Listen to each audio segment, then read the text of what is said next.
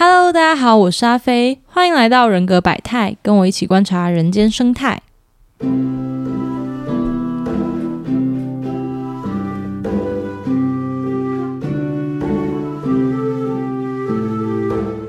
今天呢，我们一样邀请到 Q B J J 来跟我们聊 M B T I 里面的第三组字母。嗨，大家好，阿飞你好。嗨，我们今天要聊的字母呢是 M B T I 里面做决定的方式，分别有 T Thinking 跟 F Feeling。那我们前面已经介绍三组嘛，帮大家回头复习一下。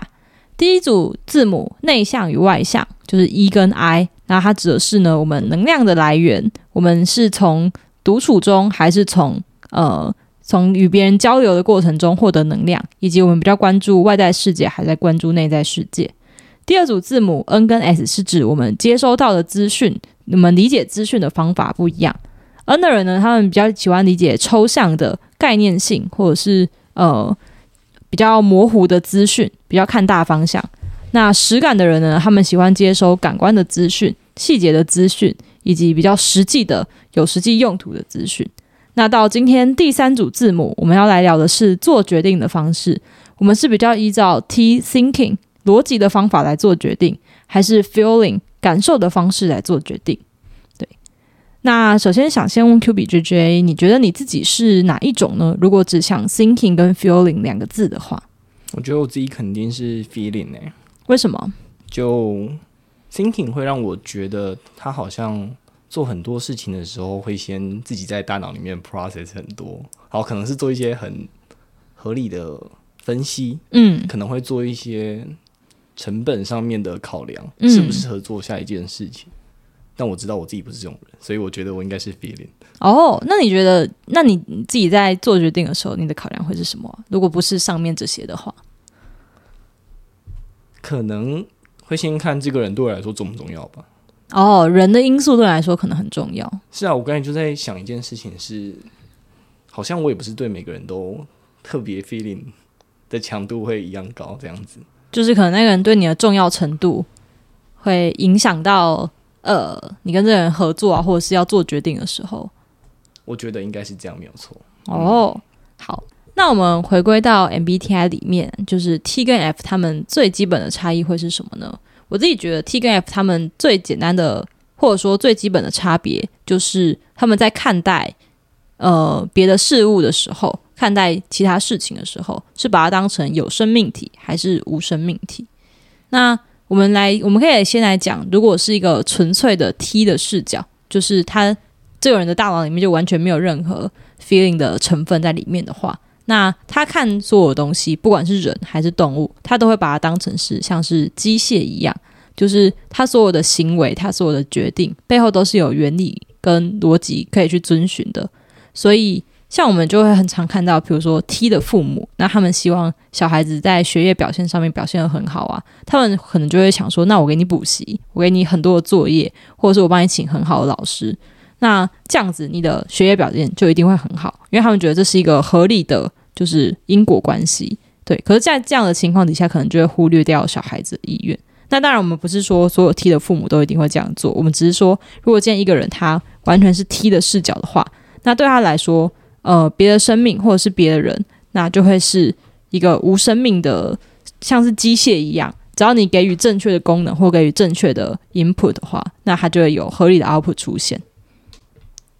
那相对的，如果今天是一个纯粹的 feeling 情感呃 feeling 情感倾向的人的话，那在他眼中，就是所有的东西，包含可能一个玩偶啊，或者是一个器具，都会是有生命体的对象。那可能大家会比较好理解，就是呃，比如说今天我看到一个娃娃，那在我眼中，它到底是一个娃娃，还是一个可能是情感的寄托啊，或者是我会把这个娃娃视作是一个家人，然后可能甚至会对他讲话，或者是如果不小心把它丢到地板上，我会跟他说对不起的这种，就很像是 feeling，就是会把所有的东西，即使它是一个呃我们在生物学上所谓的无生命的东西，那我也会把它视作是一个客体，而且是有情感的客体。那当然这是纯粹 F 的视角，就是会把所有的东西都看成是有生命体。那可以庆幸的是，我们每个人身上都不是纯粹的 T，或也或者是纯粹的 F，我们都有两种，只是哪一个比较重，或者是我们比较习惯用哪一种视角去看待。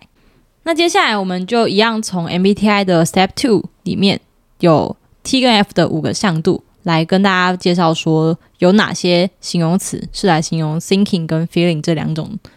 不同性格的人。那我们要请 Q B 来帮我们介绍。好，在 Feeling 这边的话，它的第一个向度是 Empathetic，中文我们会翻成同情的。Thinking 的部分的话，就是会是 Logical，中文翻译会是合乎逻辑的。合乎逻辑其实还蛮好想象的，嗯，不过阿飞是怎么想象同情的呢？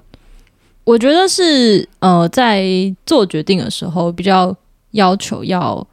呃在乎他人感受，还是比较对于对错有执着。我可以举一个我之前很常跟人家举的例子，就是呃，假如今天在疫情的情况底下，嗯，然后学校要办毕业典礼，那我们要用实体的还是要用线上的？如果我们以防疫的角度来看的话，举办线上是一个很所谓的合乎逻辑的决定，对，就你完全没有任何就是感染的风险嘛，没有任何群聚的风险。嗯哼，但是对于呃情感取向的人来说，这件事它的情感意义可能很重要。比如说，这可能是、呃大家最后一次聚会啊，或者是呃这有一个特殊的仪式感。对，嗯所以他就会希望用实体的方式，因为可能呃，如果现在没有举办实体的毕业典礼，那以后大家就很难在实体的情况下特别约到见面这样子。那他就觉得，即使有可能有群聚的风险，那我们还是希望可以有一个实体的毕业典礼。这我觉得就是属于呃站在情感的角度去做出决策，对的代表。刚才提到这个毕业典礼，确实在疫情当中有很多的讨论嘛，然后感觉好像现在是不是有很多社社会的纷争啊？是不是都是因为很多一群人是站在同情的角度去看这件事情，然后另外一群人是站在逻辑的角度？嗯，确实，就是 T N F 的人很常会在看待一件事情的时候有不一样的的想法，因为他们的出发点就不太一样。就是对于 thinking 的人来说，做对的事情是比较重要的。嗯觉得这件事情是对的，或者是是有效益的，或者是呃，对于整体人类来讲是比较好的。对，那对于 feeling 的人，他们的出发点就会比较跟情感或者是跟个人的感受比较有连接。对，就是即使做这件事情，它不是最有效率的做法，或者是它不是呃一百趴正确的选择，但是我做这件事情可以照顾到别人的情绪，嗯或者是照顾到某种呃我们所谓的情怀的时候，feeling 的人也会呃倾向于选择后者。对，所以有蛮多呃，也不能也不能说是争吵吧，应该说分歧。嗯哼，对，是出自于这种从不同的角度去考量事情。嗯，不过刚才那个举例还是我感觉会离我们我自己有点距离。就你说毕业典礼吗？对啊，可能我可能没有经历过那样子的毕业典礼，或许有些听众有，有没有比较生活中我们会遇到的？嗯，我现在可以想到的是，比如说我们要选择组长或者是干部嗯，这种事情的时候，通常 thinking 的人会被大家认为是很适合担任这种角色的人，因为他们可能在做事情很有逻辑，或者是都会尽量做出对的决策。但是不代表这样子的人他在做决策的时候，他所做的决定对于这个团队里面的人是呃愿意接受的，或者是接受度比较高的。他可能会做出一个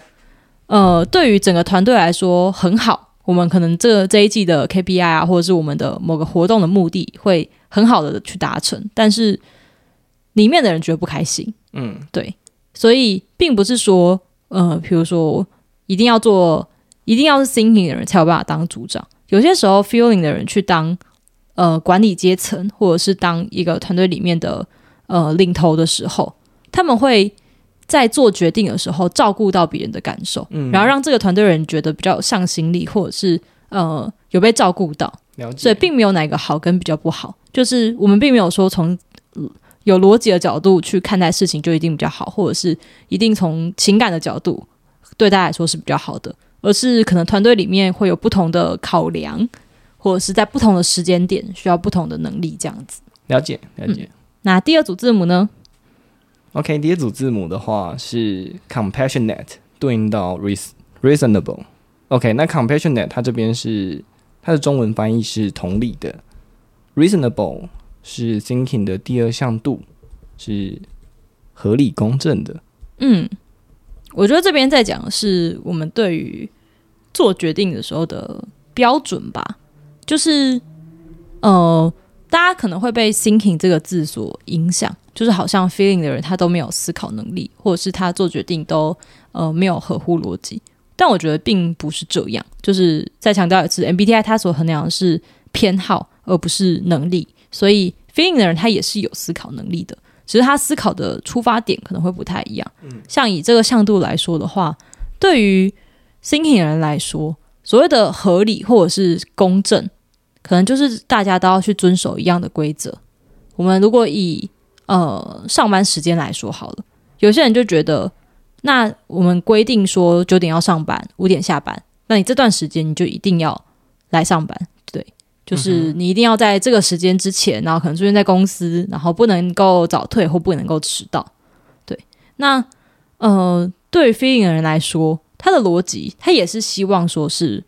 公正的，但他这个公正可能不是所谓的呃所有人都遵守同一个规则，是他可能会想说，哎、你家住比较远，你早上通勤还要一个小时，不然你十点再来也没关系。你十点再进来，那你可能晚一个小时走，或者是哦，你有下午有特别的需求，那你有些工作是不是可以带回家做？嗯，那你就可以提早回家。对，就是 feeling 的人，他们的逻辑或者说他们的规则，可能不像 thinking 那样子很容易被理解，就是呃很明确的制定一个规则或制定一个规范。对，但是 feeling 的人他是希望对于每个人不同的情况，然后考量，然后给予他们认为比较适用的规则。对，那在这时候，这样因为就比较难捉摸嘛，然后大家可能比较没有办法理解说为什么他可以十点才到，为什么我就要九点才来。对，所以他就比较被人被别人认为说，呃，没有一套统一的规则，或者是没有遵守逻辑，对，去做出决定。但其实并不是这样。那其实就我自己的经验来说，可能我待过的地方，他们都比较推崇，嗯，你可能住比较远，就可以比较晚来上班。反正你 always 你必须要待到一定时间之后，你才会回家。嗯，或是就是我可能待过的组织都是比较能接受，大家有因为个人自己的原因，然后可能主管理解你，所以你可以有不一样的上下班时间。然后，嗯，其实我觉得这样也蛮合理的啊。对。但有些人会认为这样子的做法可能不够有纪律，嗯，或者是呃没有办法树立公司里面的某些规则。像我知道我有呃我有一个朋友，他的主管是 thinking 的人。那因为他家住比较远，所以他常常早上如果来不及出门的话，就他出门如果太晚出门，他就会迟到。对，然后迟到的话就要请假嘛。那他请假的话，他在家其实还是要工作这样子。嗯他主管就觉得你怎么一直请假？嗯然后如果你不请假，你为什么都迟到？对，但是他有办法把他的工作做完。对，那主管也知道他有把他的工作做完，只是他就觉得你为什么上班时间没有办法出现在办公室里面？对，然后如果有人要找你的话怎么办？对我觉得这就是一个蛮了解。典型 thinking 的人的想法，就是既然大家都做得到这件事，为什么你做不到？对，有点这样这样子的想法。嗯，那我们现在走完前面两个向度，嗯就我想可能有一些听众会蛮好奇的，究竟就是 feeling 这边的前两个向度，empathetic 跟嗯 compassionate，、同理的跟同情的这两个字有什么不一样呢？嗯，我觉得当然他们都会导向的结果可能有点类似是，呃，feeling 的人都会对于不同的人有不同的待遇，或者是比较考量他人的感受。嗯，但他们的出发点，我会觉得有一点不一样。就大家常说要同理别人，而不是同情别人。就是同情别人很像是，呃，我觉得你很可怜，对，嗯或者是我觉得你是弱势，所以我去照顾你。但同理比较像是我站在对方的角度，或我站在你的角度去思考说，那你会怎么看待这个问题？那我要怎么样？你会有什么样的感受？那你有这样的感受，我要怎么做才可以照顾到你？这样子，我觉得他们是有一点微妙区别的，只是他们最后导向的结果或者是行为可能是类似的。了解。对 OK，好，那第三组是 accommodating 跟 questioning。那 accommodating 这边是对应到包容的，questioning 是质疑的，这是对一个想法的一个描述嘛？针对新的想法，我比较包容；然后针对一个新的想法，我比较质疑。而且这新的可能是别人的想法。我觉得是就是处理自己跟别人的差异的时候，对，会比较选择包容，还是呃比较喜欢提出问题，然后去找客观的事实。因为像 crushing，他虽然这边讲的是质疑的，但他其实也，我觉得他也可以去描述 thinking 人，他在很多时候他是讲求证据的，就是讲求一些很客观的，可能是数据啊，或者是呃实质的证据。那对他来说，他会比较可以接受这样子的想法。就是呃，我们在以前一位那个朋友，就是他有我有说到他很常请假嘛，那他现在如果要请病假的话，那 thinking 的主管就会觉得。他应该要附上证明，对，或者是病假怎么可以请那么多？你怎么会连续三天都发烧？然后你怎么可能就是生病生了这么久？对，所以，但对于可能比较非倾向的人，他就会比较可以接受说啊，你可能真的是生病，或者是你今天可能你没有你没有达到去看医生，但你就是不舒服，对。可是对于 thinker 人来说，就是那就是撑过去啊，或者是。呃，有那么严重吗？他第一个想到的会比较偏向于是确认这件事是不是事事实，或者是确认这个想法是从哪里来，嗯，而不是直接接受它。对，所以我觉得是他们在面对差异的时候会比较呃接受，或也我觉得也不能说是接受，应该说是包容吧。对，就是包容差异的存在，然后比较希望追求的是和谐，跟我们的想法一致，还是说？我会想要找客观的事实，我会想要看证据，然后会对于你所提出来的看法有问题，或者是呃提出我自己的质疑，这样子。嗯，对。那针对这一组呢，阿飞，你觉得自己是比较偏包容的，还是比较偏质疑的？哦，对，我们前面都没有讲到我们自己的 倾向，真的。对，我们前面都没有讲到自己的倾向。好，我们先来讲这组。其实我觉得我是呃。没有到那么明确的，就是我我就是很 feeling 这样子，因为我也是会想要先确认说你是不是真的，呃，就是当别人提出差异的时候，我第一句话可能是问，那你这个想法从哪里来？比如说你可能在某个观点上面跟我不一样，那我就会问，那你这个观点有没有哪些事实是可以支持这个观点的？我比较难就是直接接受说啊，你的想法就就只是跟我不一样而已。对，嗯，我觉得这边可以跟大家举一个例子，是我那时候在。就是台湾二零一九年的时候吧，在讨论同婚这个议题的时候，然后我因为我自己是支持同婚的那一方，就是我觉得同同婚这件事情应该是不太需要呃被质疑，对，所以当那个时候有人反对同婚的时候，我就会第一个就是去逼问他说：“哎，那你你要拿什么证据来就是支持你的论点，或者是你凭什么就是这样讲这样子？”对，所以在某些事情上，我觉得我没有那么的。包容跟我不一样的想法，对。但是如果那些想法是不涉及、不涉及我的利益，或者是不涉及他人的利益，就只是那个人自己的感受的话，我觉得我并不会去质疑他。像那个人，他跟我说他难过，我觉得我不会去问他说你为什么难过。对，就是难过，或者是可能他觉得他身体不舒服这件事，是我没有办法去求证的，而且我也不太需要去求证。到那个时候，我就比较可以接受说。哦，那他提出来的想法，即使我不这么认为，或者觉得他看起来不是这样，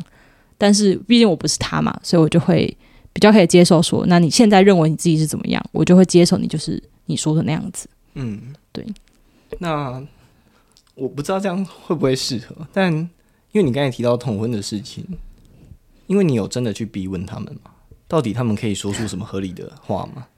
就没有啊。应该说，即使他们觉得很合理的。事实，比如说他们会跟我说，从以前就是都没有这种东西啊，或者是呃，我们传统的观念里面就不存在这种东西啊之类的。对我来说，那也不是事实。我觉得他们讲的还蛮荒唐的。就当然，这是站在支持同婚的立场啦，所以我们就自然而然觉得，怎么会有这么荒谬的事情？对，可能他们也觉得我们很荒谬吧。对我也是可以想象，他们对我们在他眼中大概也是妖魔鬼怪这样子。那 Q B 呢？在这个向度上面，OK，好，我应该比较偏包容的吧。就刚才阿飞的举例来说的话，好像如果今天要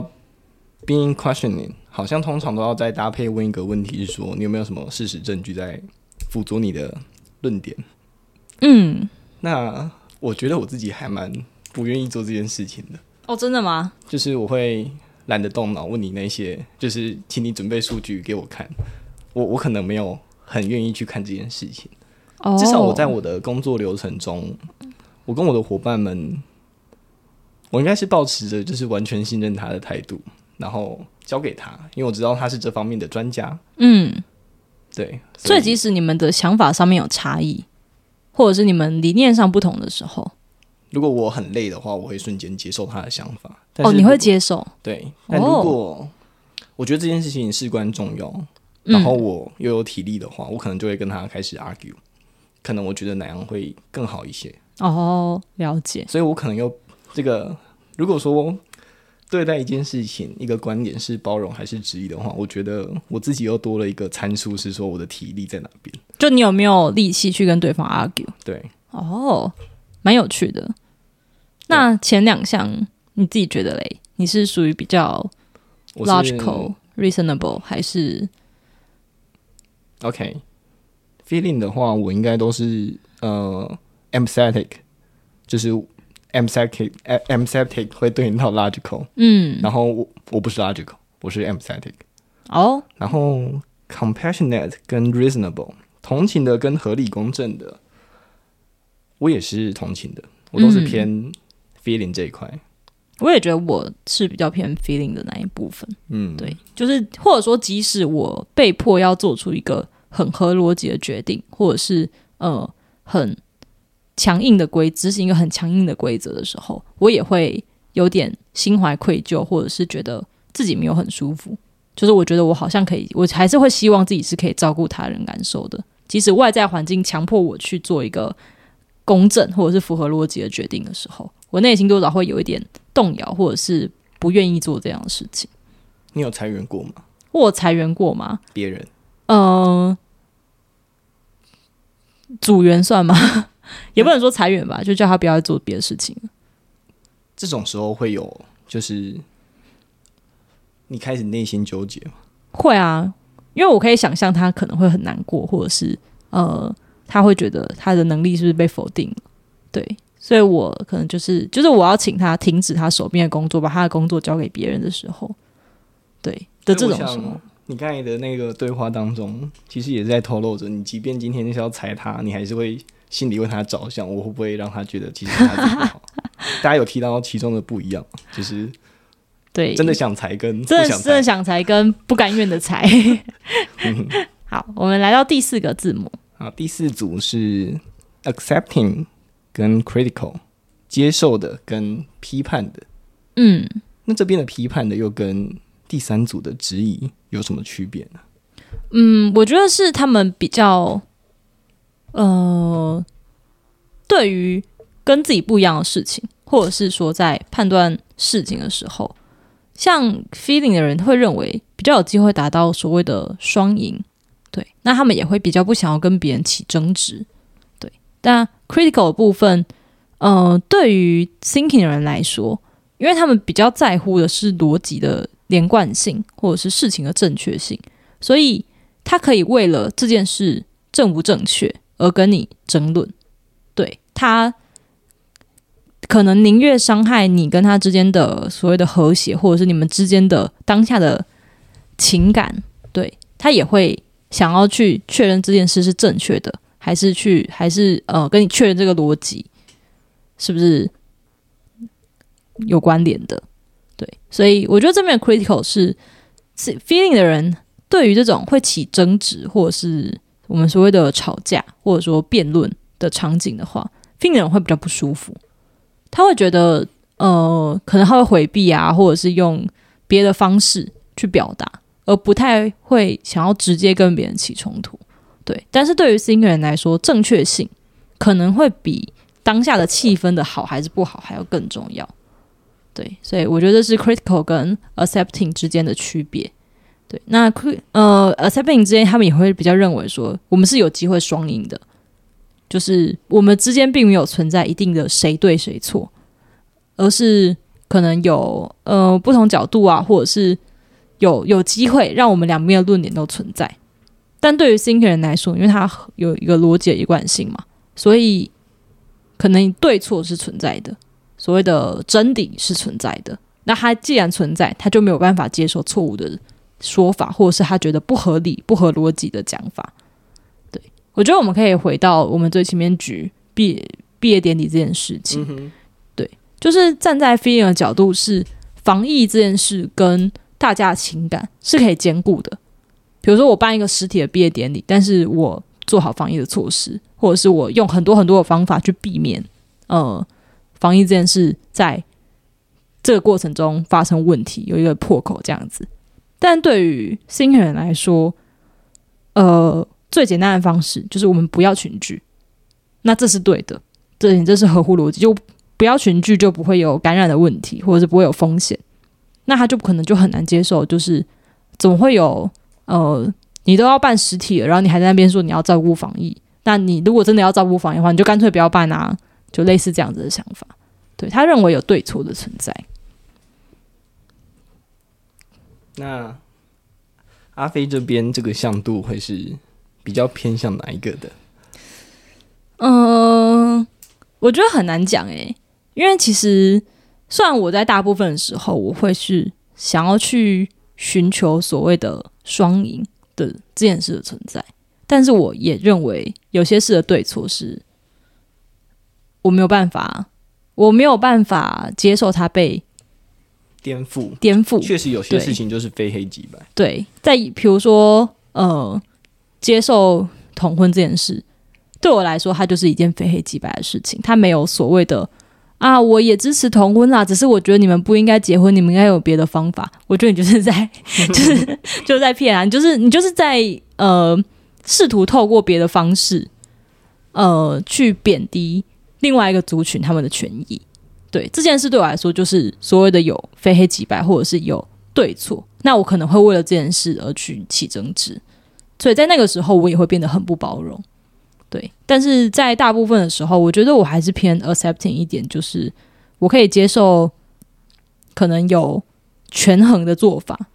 对，或者是试图去找到一个双赢的处境。对，那 Q B 呢？其实，在你举同婚的例子之前，我以为我是百分之百的接受。可是我发现，可能对我来说，就是有一些议题，它在我的心目中，也就是正确就是正确，然后错误就是错误。嗯，对我可能那个临界值是比较比较，在一般过程中是不会去碰到。可是，像是如果今天来到同婚的话，我就会觉得，就有些很特定的议题。对对对，嗯，了解。所以他们的时候还是 accepting。嗯哼，了解。第五组，那我们就来到第五组向度。第五组的 feeling 这一块是 tender，那 tender 就是温柔的。thinking 的话就是对应到 tough，那相对于温柔的这边，我们就把它称作冷酷的。这是在形容一个人吗？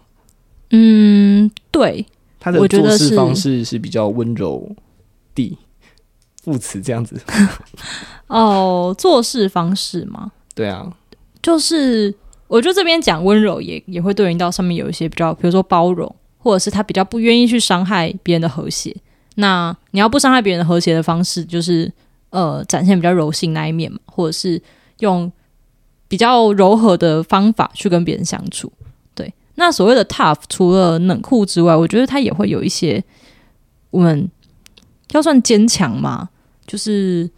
呃，在某些 thinking 的人身上，我们会看到有些特质是，他对自己的要求，可能他，呃，像我们啊，我们举请假那个例子，他觉得你生一些小病，好像可以不用请假，你好像还是可以来上班，这就是一件很 tough 的事情。嗯，就是就小东西啊，就是小毛病啊，那你为什么要为了这个，然后去影响到日常的上班或者什么之类的？那大家不要觉得这样子好像很。过分或很冷酷，因为通常会这样子要求别人的人，他也会这样对待他自己，他自己也会抱病上班，或者是他自己也会，呃，其实他今天心情不好，他也会不会因为不会让心情不好这件事情去影响到他可能跟你合作啊，或者是他做事情的时候的状态。对，那相对的，因为他这样要求自己，所以当他看到你因为心情不好，所以就开会不好好开啊，然后事情不好好做的时候，他就会生气，他就觉得你怎么可以就是因为这种事情，然后就去影响到可能别人的权益这样子。那我觉得这也是 tough 的另外一个面向，嗯哼，对，就是他们可能会比较去忽略到感受或者说情感的，不管是自己的还是别人的，对，然后去坚持做他觉得比较对的事情，或者是他觉得比较合理的决定，或者是他觉得比较有效率的决定。嗯嗯嗯，感觉 tough 会让我想到一个成语嘛，就是择善固执嘛，是折善固执吗？折善固执为什么？坚持己见？嗯记得有一个蛮类似的一个成语，就是在讲说他一直在坚持自己认为是对的事情，然后做到最后才发现真的是对的，嗯，就是会让我联想到这件事情啊。但我觉得所谓的 tough 跟 tender，它可能没有对错，就是它没有一定说哪个是正确的或哪个是不正确的，嗯而是我们呃，就有些时候有些人他可能就真的比较可以忽略，比如说他就算昨天失恋了，他今天还是看起来正常正常来上班，但有些人就做不到，他好像没有所谓的对错可言，或者是他没有好坏可言。他就只有我们人是不一样的，跟我们当下的状态是不一样的。对对对，对，所以我会觉得，呃，可能 tough 的人他也会有他很辛苦的那一面，他可能会很盯啊，自己呃，他会熬夜去完成他自己帮自己设定的 KPI，所以 tough 听起来是好像是一个很残忍的人，但他们相对也有他们辛苦的那一面。对我觉得这是大家可以可能比较少去看到 T 的人，他们呃，我们眼中公正冷酷的那个形象背后，他对自己也是这么高的要求去。对，去规范他自己。OK，好，那我们以上就跟大家讲完了五个从 Step Two 里面有哪些形容词去形容 feeling 跟 thinking 这两类的人。那接下来我们一样从就是使用型人格的网站上面的题目中挑出几个有趣的，在讲 T 跟 F 的题目来跟大家聊聊。那第一组呢是在讲共情能力的题目，像是如果就是你看到别人在哭啊，那会不会也让你觉得有点想哭，或者是感受到别人的低落？对，以及你会不会很容易呃看到、感受到别人的情绪？其实我觉得这部分我倒是比较没有。对，我觉得我们可能会需要先知道为什么吧，就是为什么他哭，才会比较有可能去同理他。如果要做同理的话，可能确实要呃了解背后的原因。但我好像不是那种很容易发现别人表情不对劲，他可能心情变不好，或者是他呃当下的情绪变化。我好像不是很善于发现这种事情的人呢、至少我对我自己的理解里面应该不是。对我可能我甚至会有那种在事后说啊，他当时很难过吗？或者是他那时候生气了吗？的这种对。这样讲起来，我其实蛮蛮没有共情能力的话。但 Q B 呢？嗯，我这一题可能是 neutral，然后偏 agree 一点点，可是也不会到非常 agree，因为我也不会看到别人哭，我就突然很想哭。哦，我会需要知道原因。那如果你会只要找原这个原因跟我过去的让我伤心的经验可以做个连接的话，说不定我一瞬间就会泪腺高涨，我就哭了。哦，但是如果没有的话，我觉得说就是一个小朋友 在玩具厂不能买玩具，这种。哭应该谁都谁都 谁都没办法吧，谁都没办法共情。对啊，那如果是我刚刚后面讲的，就是呃观察到别人情绪的这种能力的话呢？自己凭自己哦，对啊，你自己觉得你有这样的能力吗？可以吧？可以，是嗯因为我有稍微了解过 E ENFJ，嗯，然后我意外的知道我自己的第一功能叫做外向就，就是可以观察到别人的情感，或者是会想要照顾和谐的那个功能。对，然后我在透过他可能在 E ENFJ 的介绍当中，有去提到说，呃，这一类的人他可能就比较容易发生什么样的事情，嗯跟朋友之间会有什么样的互动关系。嗯，然后我就看看他举的那些例子，我发现根本就是我啊，所以哦，你觉得你应该共情能力是蛮高的？嗯，了解。那跟这个类似的题目，还有像是能不能够同理别人的经验，对，或者是呃有没有有没有办法在有没有办法理解别人的感受，在第一眼的时候看到别人的感受。对，那我觉得我就比较不属于这样子的人。嗯不过对于经验这一点，嗯，我觉得如果今天这个人他是真的不在我们的事件观当中，嗯，我反而觉得要去理解他，需要比较 thinking 的能力，需要比较你说要有逻辑式的方式去思考这个人。像我突然跟你说一个阿姆斯壮，嗯就是呃，他过去的经验，就是我们一般人要去呃，因为阿姆斯壮过去的故事而感到同情，我觉得很困难吧。第一个年代不一样，国家不一样，嗯那我们要怎么去共感这个人呢？就是我觉得应该会有一个思考框架来帮助我们做这件事情，哦，它不是普通的我们自己的感受什么的。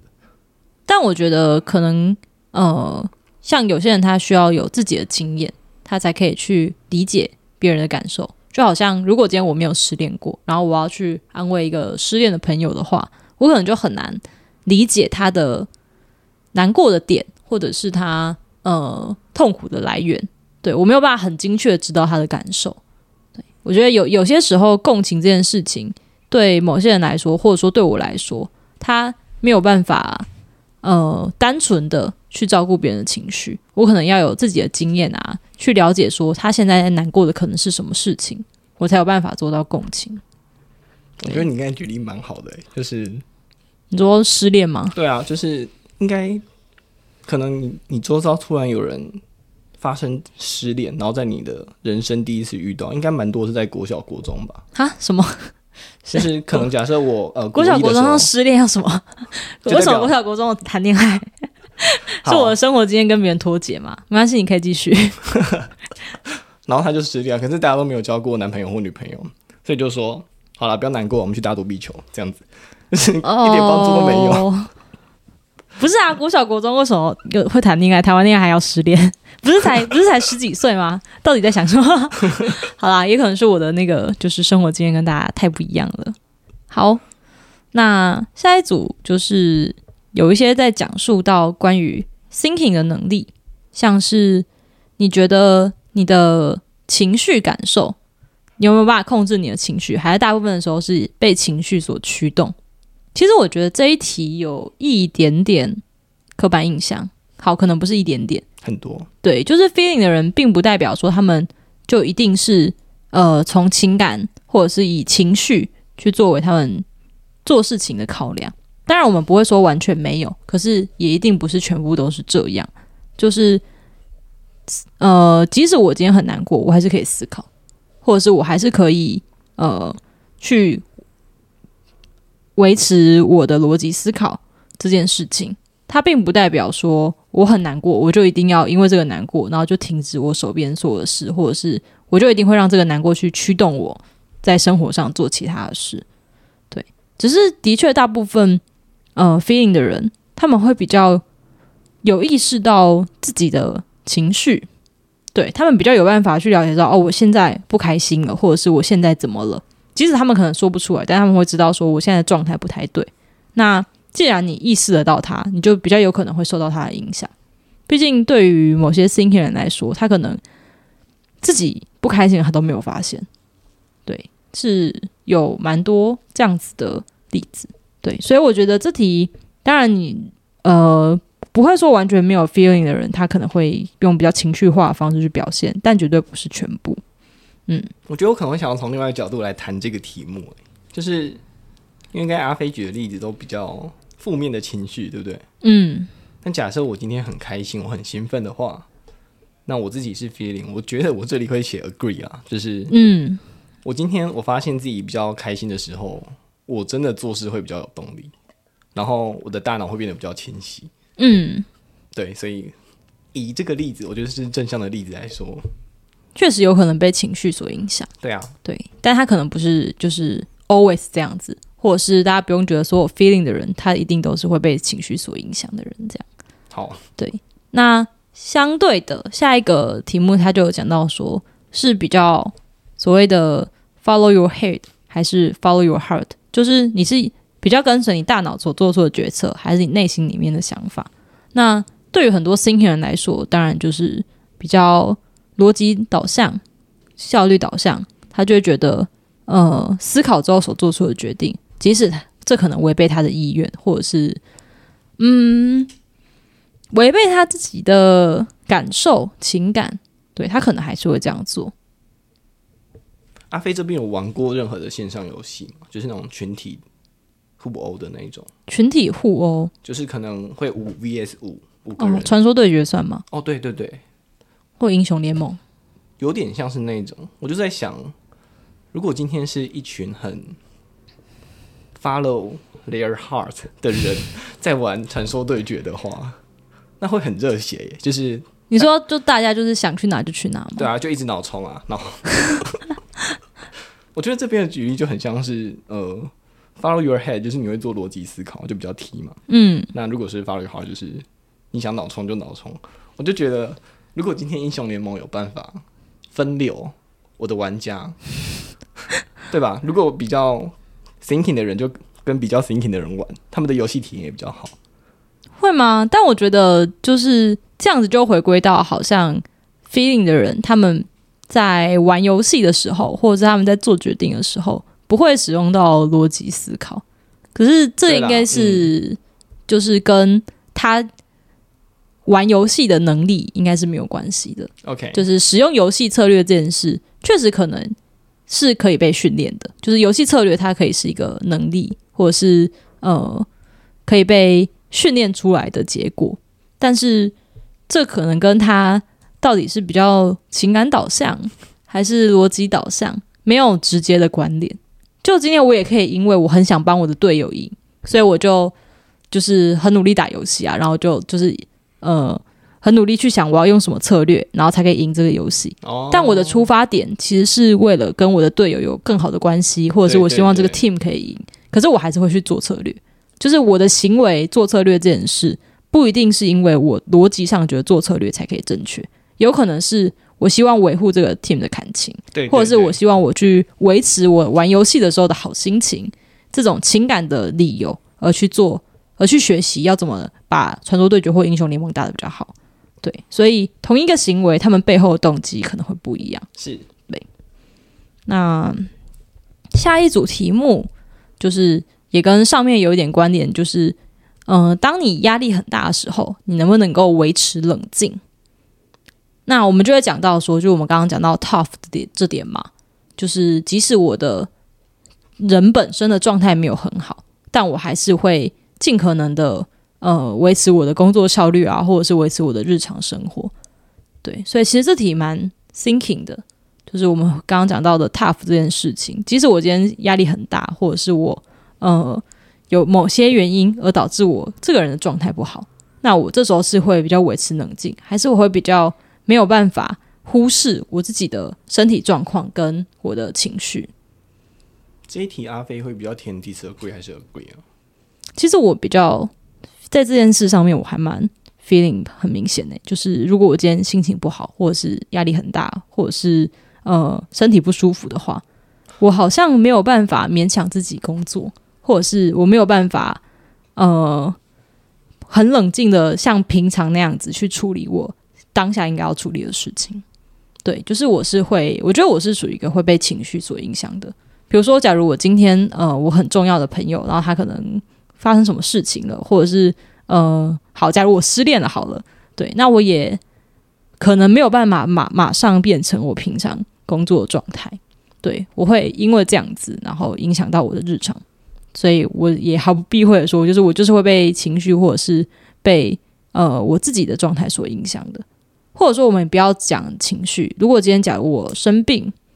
对，或者是我感受得到我不舒服的话，那我也没有办法呃忽视这个感受，然后就继续一如既往的工作这样子。那可能只有感冒的时候，是不是就不要录 podcast？哈哈哈哈哈！对不起，大家第一集的声音就是我知道非常的低沉，对，但那时候我觉得我感冒已经好了，就是那时候我觉得我的大脑已经好了，可是我的喉咙显然还没好。对，那其实针对这一题，我还有一个问题，因为我也不知道它算不算这个的范畴。就是我的工作其实还蛮多的，有的时候我会这样觉得，嗯，主观上的这样觉得。然后我有时候其实就可以，我觉得晚上十一点半到了，嗯我就是想睡觉了，然后我也可以很安稳的睡着。所以我不是很确定，在这样子的一个题目当中，我是不是可以选择 agree，非常 agree。你说就是即使你呃可能当下压力很大，但你还是会尽可能去维持你的日常作息。对啊，因为我觉得好像熬夜也没有办法，熬夜的工作效率可能也不会比明天早起明天早起起来做的哦效率要高，所以我就可以很放心的做这件事情。确实有可能的，或者是我们，诶，我觉得这样这题会不会让大家误会啊？就是这题并不是在衡量抗压性嗯，的能力的好坏，对哦，我刚才的举例是比较像抗压性，对对。但我觉得你所讲的那个例子蛮像是抗压性的这个能力的好跟不好。了解。对，那这件事应该也是可以被练习的，或者是被训练的。呃，但是这并不是要鼓励大家就是心情不好或者是生病还一定要工作啦。对我个人比较不推崇这件事情就。去睡觉。对，虽然虽然我觉得我虽然我知道，就是这个想法会影响到我的工作表现。嗯，那相对的下一题就会是跟这个非常有关联，就会不会希望说，呃，这个世界如果大家比较少去关注到自己的感受，而是关注到自己的责任的话，那这个世界会变比较好。对我觉得这题就很典型，是从上一题延伸而来的，就是呃。确实很多 T 就是 thinking 的人，T 型的人，他会觉得你如果就是常常心情不好啊，三天两头就是生病感冒啊，心情不好的话，然后影响到我的工作，那他会觉得很困扰。所以我想这样子的人，他们可能就会比较希望说，比起想自己的 feeling，可能想一下你自己的责任，或者是你工作上应该要承承担的义务的话，对他们来说是比较好的。就他们觉得啊，怎么团队里面时不时就有一些意外，然后他们没有办法好好的规划这个团队以后可以做什么，因为他规划好了，然后可能就有人今天请假，明天请假这样子。对，我觉得这题也也是对应到我们上一个议题在聊的，就是呃，当我心情不好，或者是就如果今天有一个人，然后他自己可以撑过那个压力，或者是他觉得他应该要，即使状态不好，他还是要去工作，或者是他还是要。做他原本的事情，或做他原本的责任的话，那他就会这样子去期待别人也达到这件事。对，所以这题跟上题也是有比较关联的。好，那一样就是同样一个话题。所以，当如果我们如果是站在比较 thinking 或者说比较 tough 的角度的话，我们希望大家都是可以撑过去，或者是呃，不要因为自己的因素，然后影响到团队的运作的话。就会比较对于没有效率的人失去耐心，对，因为就觉得说啊，你怎么都这样子，然后又因为你自己的原因，然后影响到可能这整个团队的效益，对，所以有有一些题目他在问的东西是蛮类似的，可是其实，在大部分的例子当中，我会觉得这个人他之所以做事没有效率，效率可能是因为他就被放错位置。哦，就你觉得有一些。呃，不一定是因为他个人的因素去影响到他的工作表现。是啊，就我觉得可能感觉很多人都会在谈效率这件事情。嗯，可是每个人感觉就是有自己的专长啊。就是我通常觉得，如果一件事情一个团队有人没有做事没办法发生发挥百分之百的力气，我可能会比较归咎这个原因在于那个 project 的 leader。他有没有把那个人放到正确的位置上面？也可能那个人就是想偷懒啊，就是对了，好，不排除此类原因。没错，好，好，对啊。那以上就是一些在就是石油型人格网站上面可以看到的题目。那其实透过上面的讨论，大家也可以连理解蛮多关于 thinking 或关于 feeling 的刻板印象是从哪里来的。像是哦，情感导向的人一定都是情绪化，或者是玻璃心。对，好像别人呃提出对他们的批判，然后他们就会很受不了。我觉得这站在 thinking 的人的角度，的确是蛮有可能有这样子的感受，因为我只是在跟你讨论这件事情的对错，但你就就是好像因为这样变得很难过，或者是很受伤。对，所以 thinking 人可能真的很容易觉得 feeling 人是玻璃心吧。但如果可以去理解到说，就是对于 feeling 人来讲，可能这件事情的对错的重要程度不如呃当下气氛的和谐，或者是整个团队的感情的话，那他确实就比较容易觉得说，为什么要提这些意见，或者是为什么要点出这些问题，然后好像弄得大家呃很不开心这样子。对，但是并不是所有 feeling 的人都是这样。对我们还是要去强调说，MBTI 它并没有办法去表示每个人的呃行为表现，对，或者是在讲情绪化这件事情啊，就是像我们讲的，feeling 人他也是有思考能力的，MBTI 它并没有去衡量到每个人的能力的好还是不好。那确实有些人他可能会太容易呃我们说的上头嘛，就是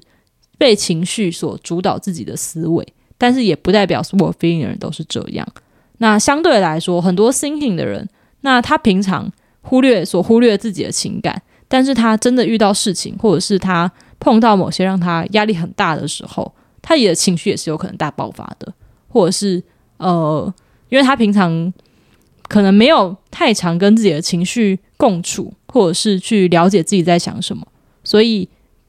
有些 thinking 的人，他在压力的时候，然后表现出他情感那一面的时候，大家会觉得啊，你怎么这个人平常那么冷静，然后你还会这样？所以情绪化这件事，并不是 feeling 的人才会做的。对。那相对来说，thinking 的人，他可能有时候会被认为是冷酷无情吧？我觉得，就是大家会觉得他们过于残忍，或者是太太像机器人。对，但是我觉得这件事也是 thinking 人，他对他来说，可能对错或者是这个团队的效率的重要程度，是比起心情好不好，或者是别人的感受，还要来的更重要的。那就是像我们刚刚讲到的，所以有些时候我们可能也不能一味的为了和谐，然后去忽视掉在这个团队里面所存在的问题，就是假装他。不存在这样子，或者是有某些问题，他可能真的需要 thinking 的人去点出来，然后去告诉大家，大家才会意识到他，或者是比较重视他。所以 thinking 跟 feeling 的人确实蛮容易，呃，可能也不能说是起争执吧，应该说他们在看同一件事情的时候，想法可能会不太一样，然后呃，比较容易有不同的看法，但是我们很难。我们不太会去说 thinking 人就一定是比较好还是比较不好。虽然确实社会上大家是比较鼓励 thinking 这样子的人，对，就是你做事情合乎逻辑嘛，然后公正，然后有效率，然后好像很呃很容易理解，然后在处理团队或者是运作一间公司的时候，thinking 人也会可能会有比较好的 KPI，或者是比较容易达到。比较高的效率这样子，但是如果一味去追求 thinking 的话，我觉得在某些时候，属于人的特点，或者是呃，在一个大的团队底下的个人的想法，就会被忽视。那这可能也不是我们所想要看到的。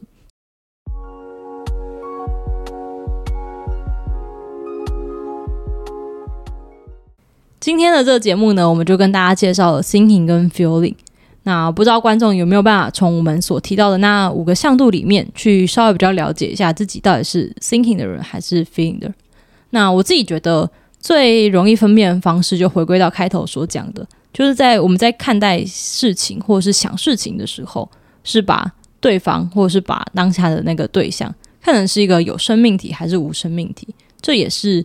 thinking 跟 feeling 之间一个很大的区别。因为如果你把它当成是一个呃，有生命，然后有情感的人的话，那你自然而然就比较容易对他产生共情，或者是呃，你会比较去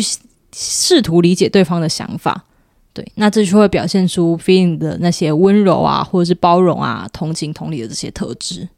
好，那今天就先跟大家讲到这边喽。下一集我们来讲 MBTI 里面的最后一组字母 Judging 跟 Perceiving，那就下一集见喽，大家拜拜，拜拜。